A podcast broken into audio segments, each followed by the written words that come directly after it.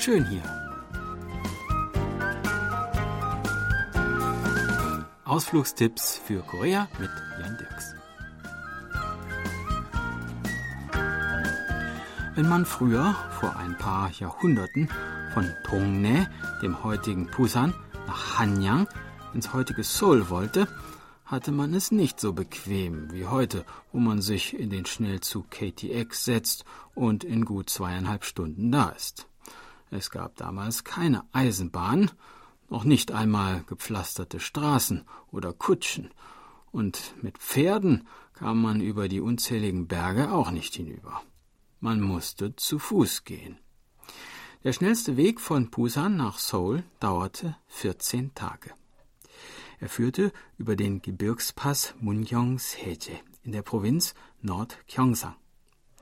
Dieser uralte Weg, der Mungyong-seje Kwagokil, der zur Zeit von König Tejo entstanden ist, ist teils heute noch erhalten. Einen Abschnitt davon, der heute im Nationalpark von Mungyong liegt und als wunderschöner Wanderweg ausgebaut ist, wollen wir heute ein Stück gemeinsam gehen. 6,5 Kilometer lang, nicht allzu steil, vergleichsweise bequem zu gehen, zumindest, so kann man vermuten, bequemer als damals. Auf diesem Weg mochte sich damals einiges abgespielt haben. Händler mit schwerem Gepäck, Mönche, die von Tempel zu Tempel zogen und vor allem adlige Gelehrte auf dem Weg zur Beamtenprüfung nach Seoul werden sich hier begegnet sein. Auch das Ergebnis der Beamtenprüfung wurde auf diesem Weg in die Provinz übertragen.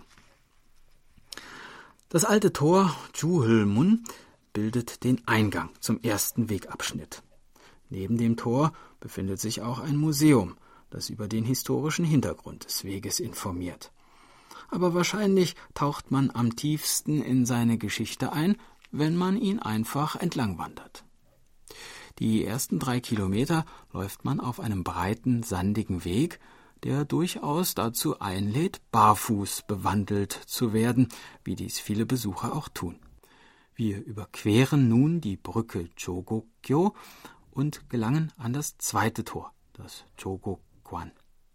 Es wurde im Jahre 1594 erbaut, zwei Jahre nach der großen japanischen Invasion.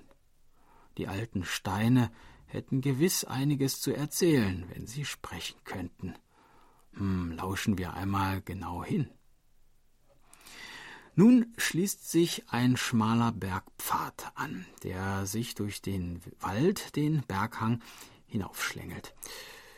Wir sind nun auf dem Changwon Upjegil und kommen am Chekpawi, am sogenannten Buchfelsen vorbei, der nämlich so aussieht wie ein gefaltetes Buch und der früher von den adligen Gelehrten, die vermutlich ohnehin den ganzen Tag nichts anderes als Bücher sahen, mit der inständigen Bitte bedacht wurde, dass sie die Beamtenprüfung in der Hauptstadt, zu der sie unterwegs waren, doch bitte bestehen mochten. Wir kommen an weiteren bizarr geformten Felsen vorbei, an einem plätschernden Gebirgsbach und an alten verwitterten Steinmauern, den Überresten der Gasthäuser, in denen die Reisenden damals eingekehrt sein mögen. Puh, nun wird der Weg doch ein bisschen steiler. Das erinnert uns daran, dass dieser Gebirgspass auch Choryong, der Vogelpass, genannt wird, und zwar deshalb, weil er, wie es heißt, selbst für die Vögel zu hoch sein soll, um ihn zu überqueren. Aber keine Sorge, gleich haben wir es auch schon geschafft. Da vorn ist das letzte der drei alten Steintore, das Choryongkwan, der Zielpunkt unserer heutigen Wanderung. Der Weg ist zu jeder Jahreszeit schön.